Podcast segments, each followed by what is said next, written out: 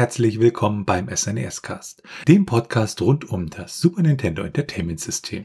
Mein Name ist Florian. Und mein Name ist Felix. Und bevor wir zum eigentlichen Thema der heutigen Episode kommen, kommen wir erstmal zu Fragen und Feedback, weil wir haben ja heute wieder unsere Episode, die sich halt nicht um ein Spiel in dem Sinne dreht, sondern so ein bisschen um Themen ja abseits davon, also Community-Themen, Hardware-Themen, geschichtliche Themen. Und äh, heute, äh, ja, mal sehen, was wir heute dann in der Episode machen, da kommen wir gleich zu. Aber vorher, da sammeln wir halt immer dann die Fragen, die wir so bekommen haben über die Zeit und schauen auch nochmal so kurz auf das Feedback, was wir dann auch entsprechend bekommen haben. Ja, und eine Frage hat uns von äh, Simon oder Simon äh, erreicht. Ich weiß nicht, was richtig ist. Wenn es äh, Simon nicht sein sollte, dann entschuldige ich das damit, dass ich früher ja sehr, sehr viel Simon the Sorcerer gespielt habe. Das ist so ein Point-and-Click-Adventure. Und der hatte nochmal äh, ja nachgefragt, ob wir das mit diesen SNES-Modulgrößen vielleicht nochmal ganz kurz ja beleuchten können.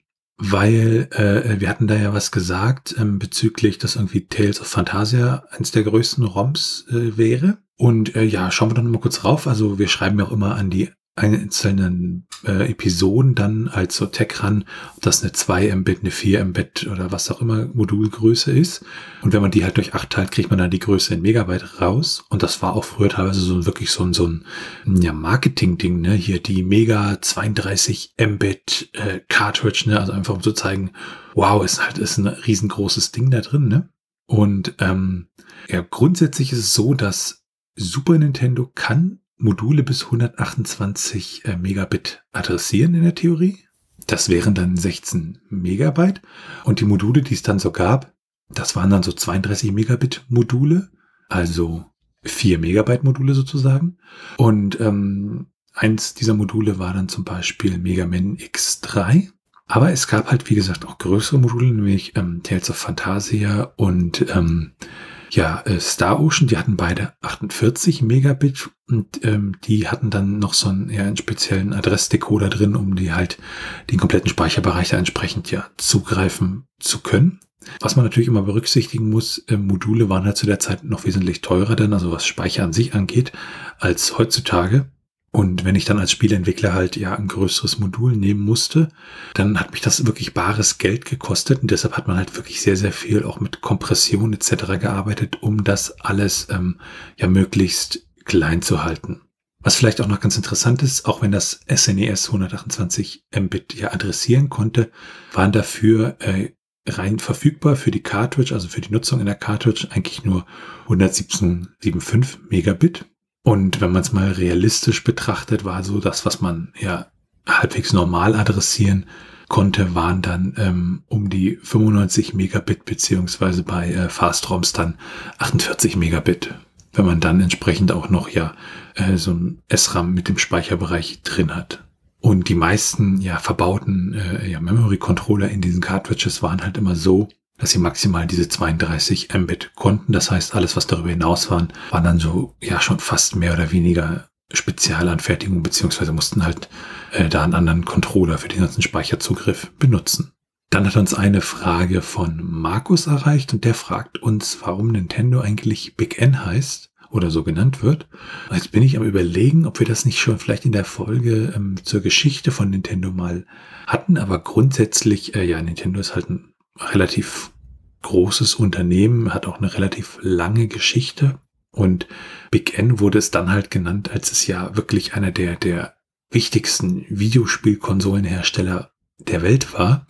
Da hat es halt dann diesen, diesen Ruf bekommen sozusagen, weil sie dann ja auch relativ dominant im Markt waren und wurden dann auch in Zeitschriften etc. halt als Big N bezeichnet. Und das hat sich dann halt im Laufe der Zeit als Spitzname etabliert. Er wird auch heutzutage noch genannt und zum Beispiel auch der äh, Big N Fanclub in Deutschland. Also es ist ein inoffizieller Nintendo Fanclub, der sich als Verein organisiert. Die haben halt dann auch diesen Namen da entsprechend gewählt. Äh, werden wir einfach mal verlinken an der Stelle. Und äh, was vielleicht noch interessant ist, Nintendo selbst äh, verwendet diese Bezeichnung für sich halt nicht, sondern Nintendo ist halt einfach Nintendo. Ja, und wenn ihr Fragen an uns habt, dann schreibt uns einfach per Mail an info.snescast.de und damit sind wir dann beim Feedback. Und da haben wir dann ein paar Kommentare bekommen, nämlich einmal ähm, für die Episode über Radical Psycho Machine Racing. Da hat uns der äh, Sascha einen Kommentar hinterlassen und so ein bisschen beschrieben, dass ihn das doch ähm, ja so ein bisschen an Rock'n'Roll Racing erinnert hat, das ganze Spiel. Und dass er da auch definitiv noch das Spiel dann auch mal jetzt sich anschauen möchte.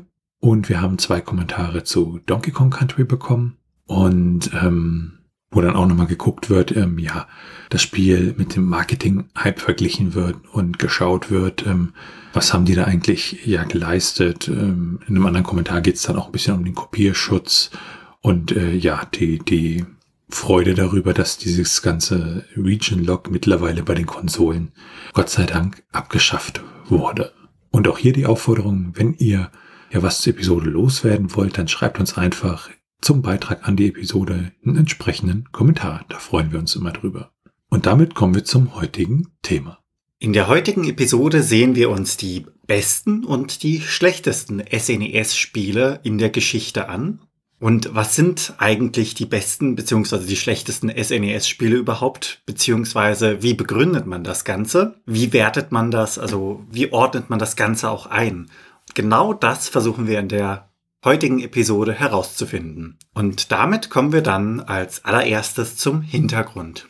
Ja, und dann stellt man sich natürlich erstmal die Frage, ja, woran macht man schlechte und gute Super Nintendo Spiele oder vielleicht auch sogar ja, Spiele im Allgemeinen fest? Verkaufszahlen, also es gibt ja auch äh, viele schlechte Sachen, die sich oft verkauft haben.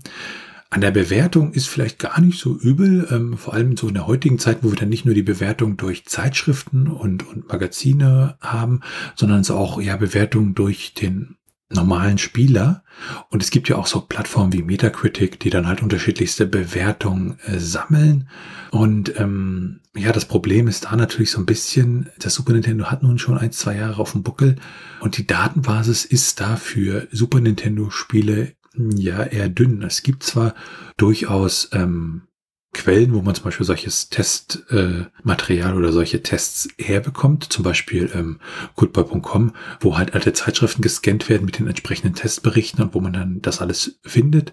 Und es gibt auch andere Seiten, aber es gibt halt nichts, wo man halt zentral gucken könnte. Ich sortiere das jetzt mal äh, von gut zu schlecht und weiß dann, was das Beste und was das Schlechteste ist. Ne? Also man braucht ja auch eine gewisse kritische Masse, um dann sagen zu können, okay, jetzt haben hier wirklich alle gesagt, das Spiel ist super schlecht und hier haben alle gesagt, das Spiel ist super toll, dass man da auch so ein bisschen ähm, ja eine Bewertung hat, die über die Gesamtspielerschaft dann auch sich eher valide anfühlt.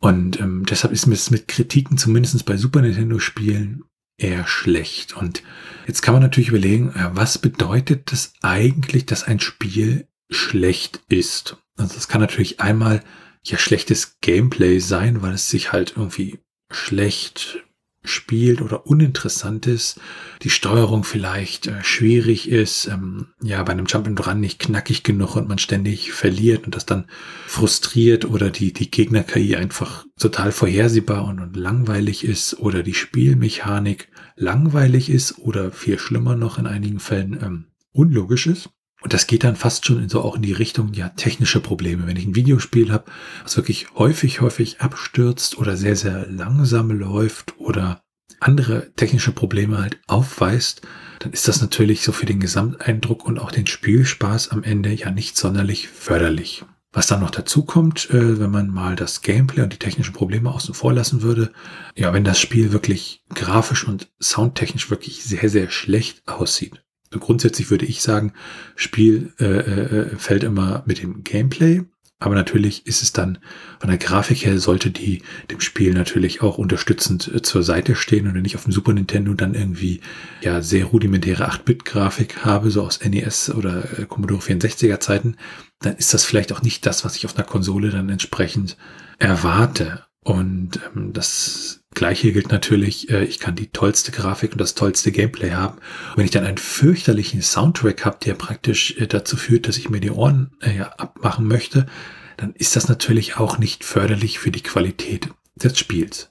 Was man dann auch noch hat, sind so, ja, dass das Gameplay zwar irgendwie nett ist, alles tolles, aber man das Spiel irgendwie gefühlt schon x-mal gespielt hat. Also wenn man sozusagen, ja, immer wieder das gleiche Gameplay kopiert. Ne? Ein, ein, ein Tetris äh, äh, äh, 6 äh, will irgendwie auch keiner spielen, weil der erste Teil ist gut genug und äh, wenn da halt nichts Neues zum Gameplay hinzukommt, was das Ganze dann wirklich interessant macht, schwierig. Was dann natürlich bei Spielen mit Handlung noch relativ interessant ist, ist, dass die Handlung gut ist, dass die Charaktere gut sind, dass man da wirklich äh, ja auch hineingezogen wird. Und wenn das halt nicht der Fall ist, dann ist das an der Stelle ja eher wieder schlecht. Was man dann vielleicht bei schlechten Spielen ja auch noch ein bisschen berücksichtigen muss, ist so dieses, ja, damals und heute. Weil heutzutage können wir einige ja, Super Nintendo Spiele spielen und haben das Gefühl, die sind furchtbar schlecht gealtert, weil wir da halt mit ganz anderen Erwartungen rangehen und heutzutage Gameplay und Komfortmechaniken kennen, die es damals halt einfach noch nicht gab. Und so kann natürlich rückblickend aus einem super tollen Spiel in unserer Erinnerung manchmal auch doch ein, eine Enttäuschung werden. Wobei man muss auch dazu gut halten, es gibt natürlich da auch Spiele, die sind wirklich sehr, sehr gut gealtert und grundsätzlich im Super Nintendo Bereich ist es ja so, da hat man bei den meisten Spielen das Glück, dass sie wirklich gut gealtert sind, weil halt das meiste ist halt so 2D-Grafik und Gameplay gewesen und das hat sich halt ja über dem Zeit halt wirklich gut, gut erhalten. Also da sieht's anders aus, wenn man sich so die ersten 3D-Versuche auf Nintendo 64 anguckt und das in der heutigen Zeit sich anschaut, da denkt man nur, um Gottes Willen, und das habe ich gespielt. Und in Erinnerung fühlt sich dann auch wesentlich ja, besser und größer und äh, wohlaussehender an. Ne, also wenn man das nochmal ja, einmal umdreht, also was würde denn sozusagen gute Spiele ausmachen? Da muss halt das Gameplay muss ordentlich sein, es muss sich sehr gut spielen sein, es muss interessant und herausfordernd sein. Aus technischer Sicht sollte das Spiel natürlich, ja, am besten gar keine Bugs haben, keine Abstürze, es sollte einfach laufen. Die Grafik sollte gut aussehen, ähm, mir auch vielleicht, ja, illustrieren, dass ich da in einer lebendigen Welt unterwegs bin und natürlich dazu noch ein super Soundtrack und entsprechend gute Soundeffekte. Das macht natürlich eine ganz andere Erfahrung dann teilweise, wenn ich halt innovative Spiele habe, wo ich sage, oh, das Gameplay, das ist, das ist großartig, das, das inspiriert mich, das unterhält mich, das überrascht mich. Das spricht natürlich auch für gute Spiele. Und so bei Rollenspielen und so natürlich fesselnde Handlung und äh, ja, dass man wirklich auch sich in die Charaktere hineinversetzen kann und anfängt, diese Charaktere wirklich äh, lieb zu gewinnen.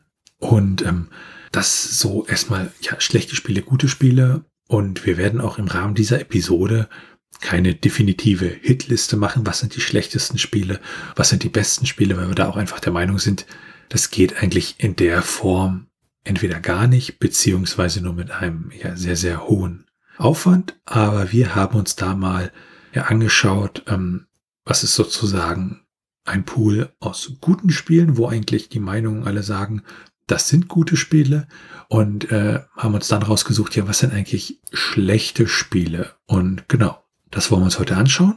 Und bevor wir zu den eigentlichen Kategorien gute Spiele und schlechte Spiele kommen, haben wir uns da erstmal eine ganz andere Metrik rausgesucht, nämlich dass wir uns erstmal die bestverkauftesten Spiele anschauen wollen.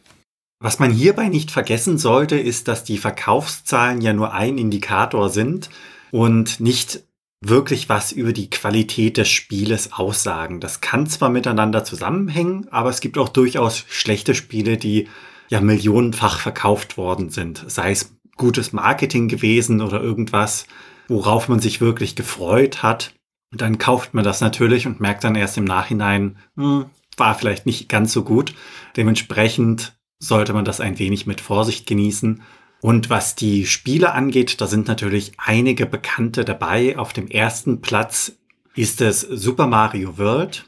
Entwickelt wurde das Ganze dann von Nintendo EAD und Veröffentlicht wurde das Ganze dann 1990 und insgesamt wurden 20,6 Millionen Spiele davon verkauft. Auf dem zweiten Platz befindet sich Super Mario All Stars, auch entwickelt von Nintendo EAD und 1993 herausgekommen. Und da merkt man schon einen ja, Abstand, denn hier wurden nur knappe 10,5 Millionen Exemplare verkauft. Das heißt 10 Millionen weniger. Da hat der erste Platz wirklich einen größeren Vorsprung. Auf dem dritten Platz ist dann Donkey Kong Country gelandet. Entwickelt wurde das Ganze von Rare und 1994 veröffentlicht.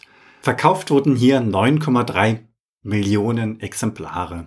Auf dem vierten Platz haben wir dann Super Mario Kart, entwickelt wiederum von Nintendo EAD und 1992 veröffentlicht.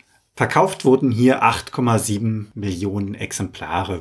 Auf dem fünften Platz haben wir dann Street Fighter 2, The World Warrior, entwickelt von Capcom und auch 1992 veröffentlicht. Hier wurden 6,3 Millionen Exemplare rund verkauft. Ja, und diese fünf genannten Spiele gab es alle auch im Bundle mit dem SNES. E also man konnte das SNES e mit dem jeweiligen Spiel kaufen oder falls man das SNES e schon besessen hat, konnte man das Spiel selbstverständlich auch einzeln holen. Auf dem sechsten Platz haben wir dann Donkey Kong Country 2, Diddy's Kong Quest, entwickelt von Rare und 1995 veröffentlicht. Dort haben sich etwas über 5,1 Millionen Exemplare verkauft. Auf dem siebten Platz The Legend of Zelda A Link to the Past, entwickelt von Nintendo EAD 1991 veröffentlicht mit rund 4,6 Millionen Exemplaren. Man sieht, die Abstände sind dann noch relativ gering zwischen den einzelnen Plätzen. Auf dem achten Platz haben wir dann Super Mario World 2, Yoshi's Island, entwickelt auch wiederum von Nintendo EAD und im Jahre 1995 veröffentlicht. Verkauft haben sich hier etwas über 4,1 Millionen Exemplare. Ähnlich sieht's da aus bei dem neunten Platz Street Fighter 2 Turbo. Dort haben sich 4,1 Millionen Exemplare verkauft und entwickelt wurde das Ganze von Capcom sowie dann veröffentlicht im Jahre 1993. Auf dem zehnten Platz haben wir Star Fox. Nintendo EAD hat das Ganze dann entwickelt, zusammen mit Argonaut Software. Das Spiel kam 1993 heraus und hat rund 4 Millionen Exemplare verkauft. Um das Ganze auch noch ein wenig näher einzuordnen, muss man auch darauf achten, wann die Spiele denn überhaupt auf den Markt kamen. Bei Super Mario World ist es nicht verwunderlich, dass es mit Abstand die höchsten Verkaufszahlen hat. Zum einen ist es natürlich ein gutes Spiel, zum anderen allerdings kam es ja zu Beginn auf den Markt, das heißt, es konnte bis zum Ende des SNES, e also dieser Ära insgesamt, verkauft werden. Neben diesen zehn Spielen befinden sich natürlich auch noch einige andere bekannte Spiele auf unserer Liste. Auf dem 15. Platz ist das FCU, entwickelt auch wiederum von Nintendo EAD und veröffentlicht wurde das Ganze auch 1990, also gleichbedeutend von der zeitlichen Einordnung mit unserem ersten Platz. Allerdings sieht man hier wiederum, dass Zeit nicht alles ist, denn von dem Spiel haben sich etwas über 2,8 Millionen Exemplare verkauft. Auf dem 20. Platz haben wir dann das bekannte Chrono Trigger, entwickelt von Square. Und das Spiel kam 1995 raus mit rund 2 Millionen verkauften Exemplaren. Auf dem 23. Platz haben wir das Spiel SimCity, entwickelt wiederum von Nintendo EAD und veröffentlicht im Jahre 1991. Hier haben wir dann nur noch knappe zwei Millionen verkaufte Exemplare. Direkt drauf auch ein sehr bekanntes Spiel Secret of Mana, entwickelt von Square. 1993 auf den Markt gekommen mit rund 1,8 Millionen verkauften Exemplaren. Und auf dem 49. Platz haben wir Final Fight 2, entwickelt von Capcom und 1993 auf den Markt gekommen. Hier haben wir dann etwas über eine Million verkaufte Exemplare. Ja, und diese 50 Spiele, die in dieser Liste stehen, haben sich ja einigermaßen gut verkauft bis super verkauft. Dementsprechend müssen sie in ihrem Konzept ja etwas richtig gemacht haben. Und damit kommen wir dann zu den Spielen, die für das SNES e als die besten gelten. Ja, und wenn man sich dann mal so durch unterschiedlichste Hitlisten liest und schaut, was sind denn jetzt die besten Super Nintendo Spiele, dann ist es doch relativ erstaunlich, dass da relativ viel ja, Varianz drin ist. Aber es gibt auch ein paar Namen, die tauchen halt immer und immer wieder auf. Also so die Klassiker Super Mario World, Chrono Trigger, The Legend of Zelda, Super Metroid, Final Fantasy, ähm, Super Mario World 2, Super Mario RPG, ähm, Earthbound, Star Fox. Also da gibt's wirklich eine ganze, ganze Menge. Und wenn wir uns dann mal so ein bisschen ja, in diese Spiele kurz hineinschauen, da haben wir zum Beispiel dann The Legend of Zelda Link to the Past, was halt viel dafür gelobt wurde, dass es erstmal ja das Zelda aus dem NES nimmt und sozusagen eine Dekade weiterträgt. Und ähm, es ist halt wirklich ein ziemlich perfektes Spiel ist, beziehungsweise als solches gilt, weil es halt gut ausbalanciert ist, ähm, ja viele erinnerungswürdige Momente schafft. ähm, von der Steuerung und dem Soundtrack natürlich ähm, bei The Legend of Zelda wirklich ziemlich, ziemlich großartig ist und deshalb zu einer der, der wirklich besten Titel zählt.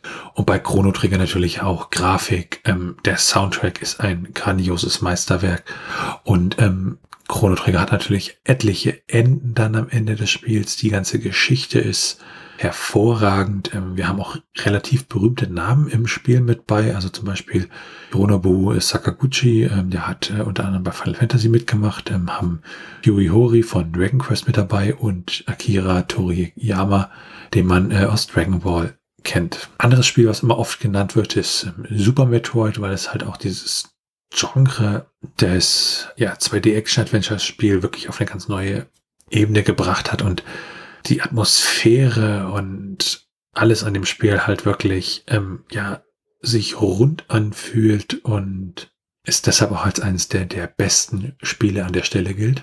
Ja, dann haben wir natürlich Final Fantasy, in dem Fall Final Fantasy VI, was halt nochmal gezeigt hat, okay, so können Rollenspiele für Super Nintendo aussehen. Und ähm, bei Final Fantasy halt ähm, großartige Momente, großartige Geschichte, ein relativ großer Cast und auch die Kampfmechaniken da an der Stelle halt entsprechend gut.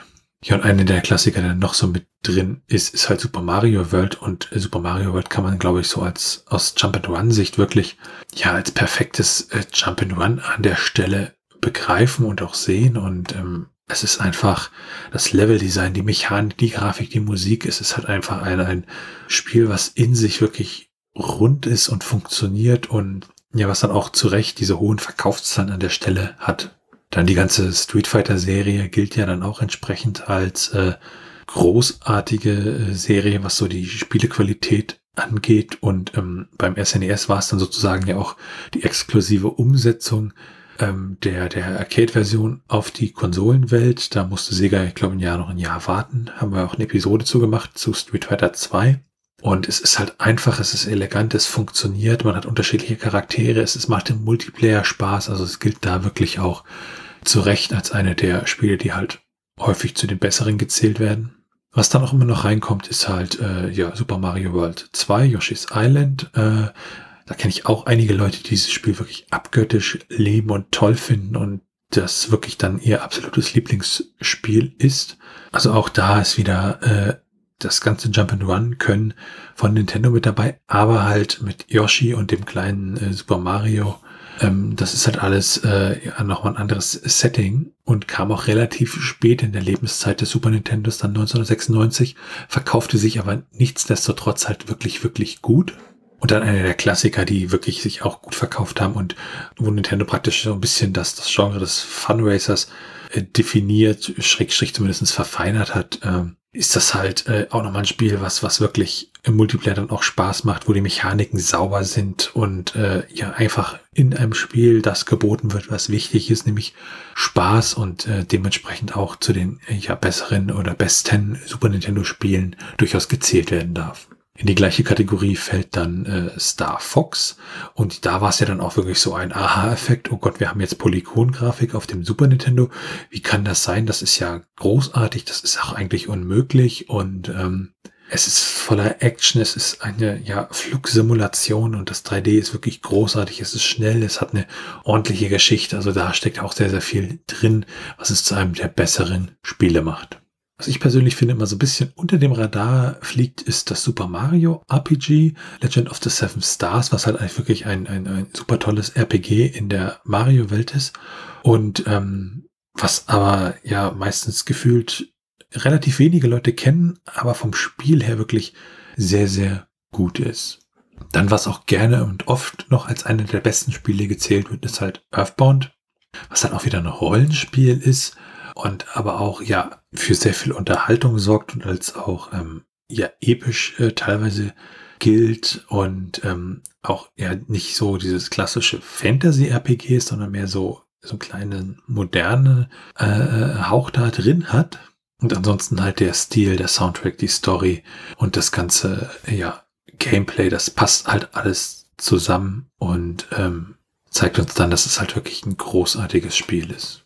Was mich dann überrascht hat, ähm, Super Mario All-Stars wurde auch in einigen äh, ja, Bewertungen als sehr, sehr gutes Spiel beziehungsweise bewertet, wobei ich das dann ah ja, aus den besten Super Nintendo-Spielen an der Stelle eher rauslassen würde, weil äh, das ist natürlich nicht ein Spiel, sondern das sind ja gleich eine ganze Mario-Reihe. Und das ist dann an der Stelle fühlt sich das so ein bisschen unfair an. Wenn man so ein bisschen weggeht von dem Nintendo-Franchise und vielleicht auch dem Square-Franchise, haben wir noch andere Titel, die wirklich sehr, sehr gut bewertet wurden. Zum Beispiel Teenage Mutant Ninja Turtles ähm, 4, Turtles in Time, was halt wirklich als äh, super tolles äh, ja, äh, Beat'em Up gilt und ähm, von Konami gemacht ist und auch äh, ja auf dem Höhepunkt äh, der, der Polarität der, der Turtles praktisch mit rauskam und auch als sehr, sehr gutes Spiel gilt. Daneben haben wir dann, ja, Rollenspiele sind halt sehr oft vertreten, also Secret of Mana. Ich glaube, da muss man nicht so viel zu sagen. Und auch Spiele wie Mega Man X, andere Final Fantasy Teile und natürlich die Donkey Kong Reihe sind ja allgemein anerkannt als, als wirklich gute Spiele für Super Nintendo. Aber wir haben auch, wie ich zumindest fand, überraschende Sachen, die wirklich als sehr, sehr gut bewertet werden, nämlich zum Beispiel Super Punch Out, also ein äh, Boxspiel für Super Nintendo. Und dann haben auch wieder natürlich andere Titel, Mario Paint, F-Zero, die entsprechend eine Würdigung dann zumindestens unter den ersten, ja, Top 50, Top 20, Top 30 äh, finden, je nachdem, wen man da fragt. Das war soweit ein Blick auf die guten Spiele und da gibt's natürlich auch die andere Seite, die schlechten Spiele. Da muss man auch den Punkt beachten, dass ja das Ganze überhaupt subjektiv ist und auch schlechte Spiele kann man genießen. Ich vergleiche das Ganze auch gerne mit den Trash-Filmen, an denen man auch Spaß haben kann.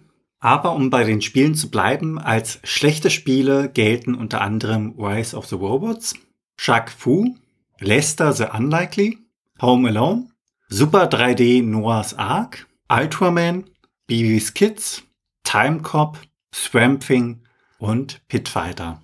Und beim letzten Spiel, also Pitfighter, bleiben wir mal direkt.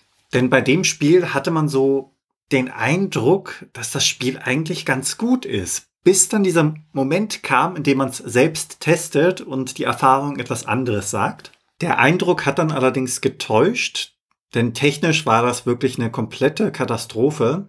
Das Gameplay war hakelig, man hatte einen extrem hohen Schwierigkeitsgrad und das an sich macht ja schon den Spielspaß extrem kaputt. Man kommt nicht weiter, man ist frustriert. Dann kommen wir als nächstes zum Spiel Space Ace. Es handelt sich dabei um einen Side-Scroller, der auf das SNES e portiert worden ist. Und das Original an sich kam gut an. Da wurde jetzt in dem Sinne der Fehler bei der Portierung gemacht, denn man konnte das Original nicht wirklich ja, nachahmen und dementsprechend wurde diese Imitation, diese Übertragung diese Portierung, unter anderem durch das langsame Tempo, die wirklich extrem schlechte Steuerung und einfach durch dieses, ja, uneinheitliche Spielerlebnis einfach zu einem schlechten Spiel an sich. Also da sind viele Faktoren zusammengekommen, die in ihrer Gesamtheit dann einfach das Spiel schlecht gemacht haben. Was in dem Sinne eigentlich wirklich schade ist, da das Original ja recht gut ankam. Ein weiteres Spiel, was als schlechtestes aller Zeiten gilt für das SNES, e ist Baby's Kids. Es handelt sich dabei um ein Beat'em Up. Unter anderem wurden die schlechten Hintergründe im Spiel kritisiert. Es gab keinerlei Action und das sollte ja beim Beat'em Up eigentlich gegeben sein. Und was die Musik angeht, die war sehr eintönig und hat sich dann auch ständig wiederholt. Was an sich eigentlich kein Problem ist, dass man Musik wiederholt, nur hier waren die Stücke wirklich sehr kurz, dass es extrem auffiel. Dann haben wir noch Lester the Unlikely. Hier spielt ein Nerd die Hauptrolle im Spiel. Und eigentlich sollte das ein ja, Action-Adventure-Plattformer werden, was dann allerdings misslang.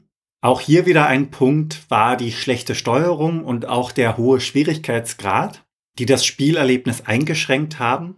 Dazu kamen dann noch schlechte Animationen und ein ständiger Fallschaden, der dort auftauchte, wo er nicht auftauchen sollte. Ein weiteres Spiel, was zu den schlechtesten Spielen überhaupt zählt, ist Race Driven. Es handelt sich dabei um ein Rennspiel für das SNES. E ja, und hier war ein Kritikpunkt die niedrige Bildrate von zwei bis drei FPS und die Grafik hat ihren eigenen Teil dann auch mit hinzugefügt, die wirkte doch recht deprimierend und das Ganze wurde dann noch untermalt mit ja eintönigen Soundeffekten. Daneben gibt es noch Home Alone, also Kevin allein zu Haus. Ein Kritikpunkt an dem Spiel ist der, dass man das Gefühl hat, dass hier einfach nur Geld gemacht werden sollte, also auf dieser Welle mitreiten wollte vom Film. Und mit dem Film hat es handlungsmäßig recht wenig zu tun. Die Handlung ist recht einfach erklärt. Man hat das Haus der Familie McAllister und versucht alle Wertsachen zu finden, um sie genau vor den Einbrechern zu verstecken.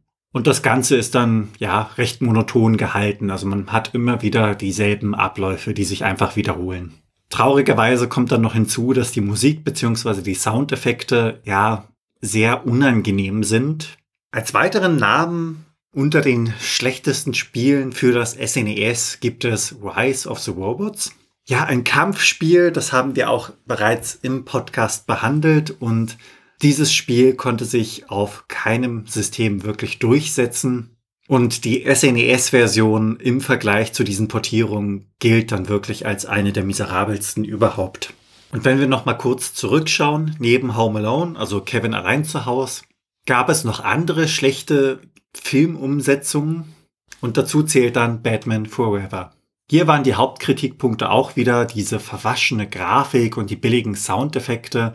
Und hinzu kommt auch wieder, ja, die schlechte Steuerung. In einem Spiel, in dem es um Kämpfe geht, sollte die Steuerung schon ausgereift sein. Ja, und hier gibt es auch noch einiges an Spielen, die als schlecht gelten. Allerdings ist das Ganze ja auch, wie bereits erwähnt, ein wenig subjektiv.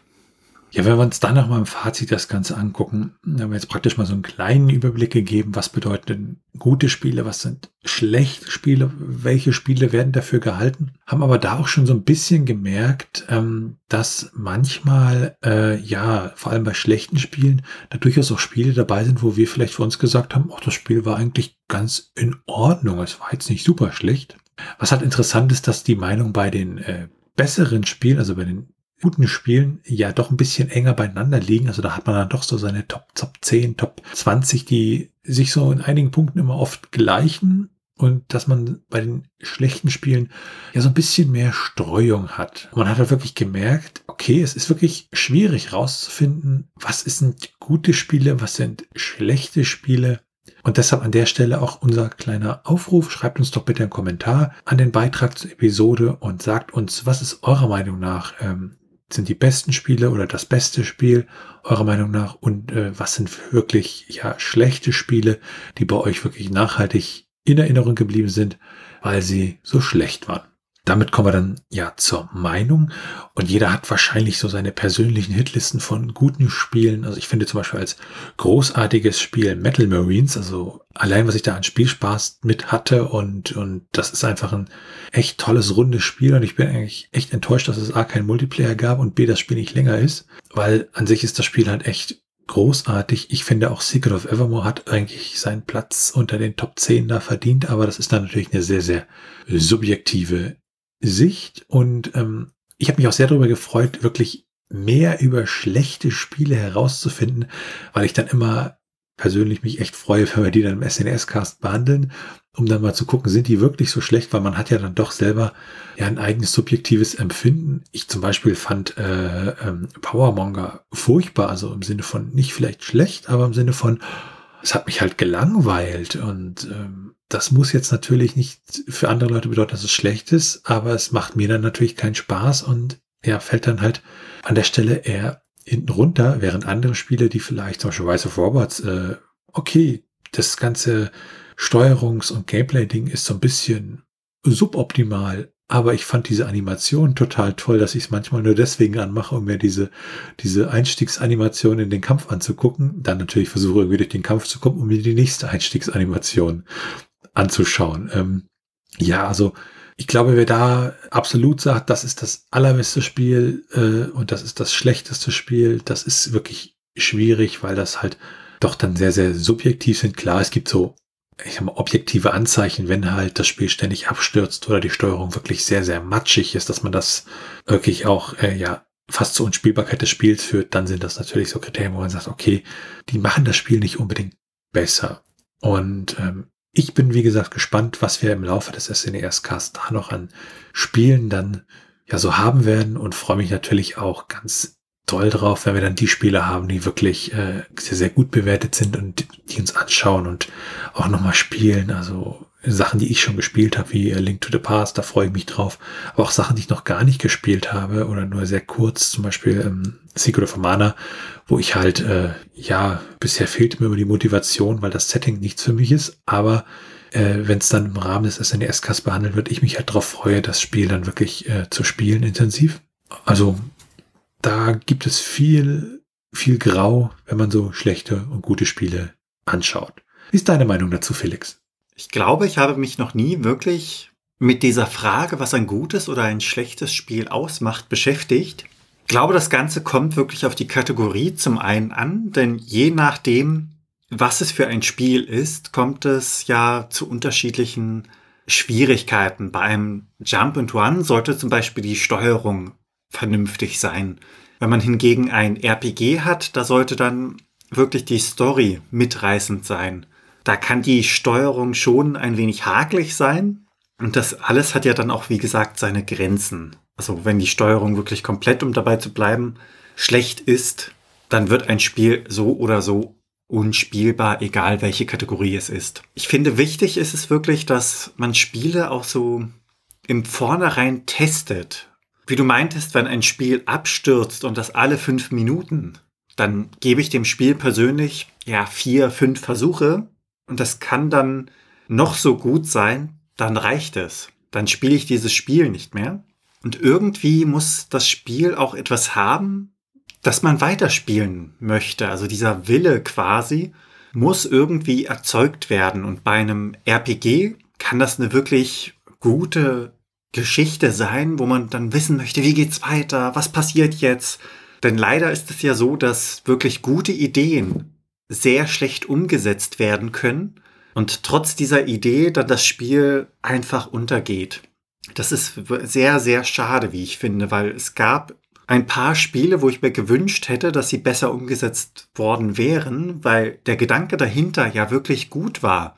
Teilweise ist es aber auch einfach so eine Sache des Zeitgeists. Also einige Spiele sind ja erst im Nachhinein wirklich berühmt geworden und konnten sich allerdings nicht zu ihrer Zeit in dem Sinne gut verkaufen.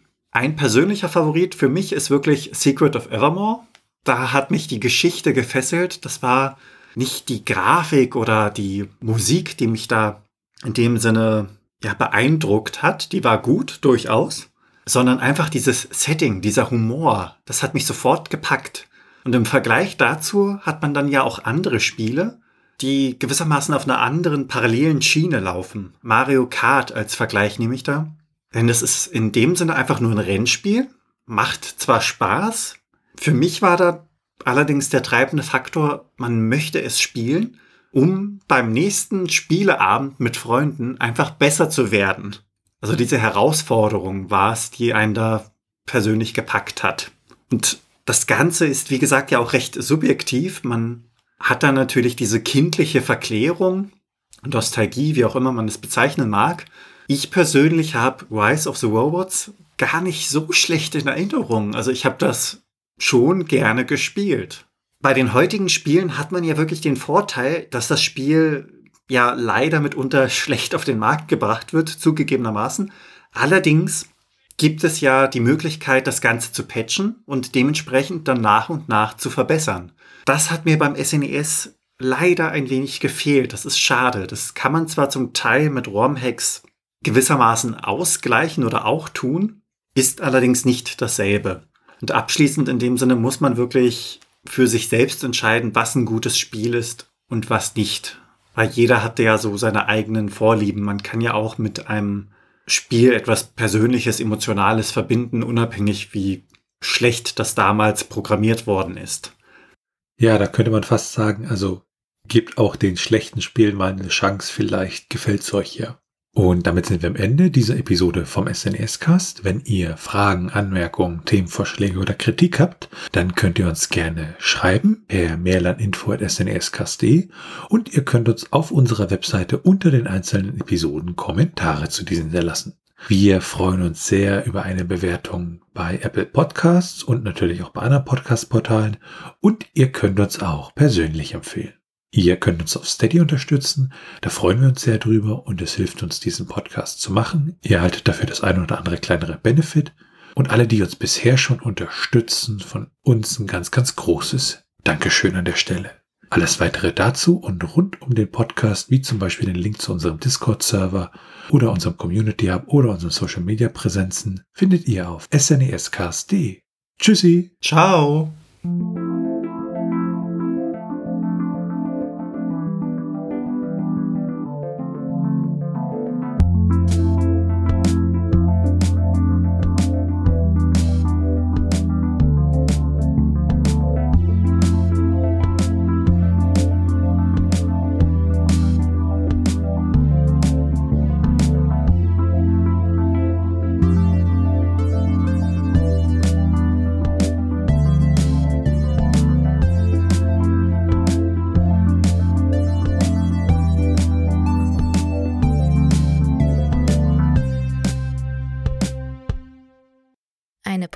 Produktion von Tone H. T1H.net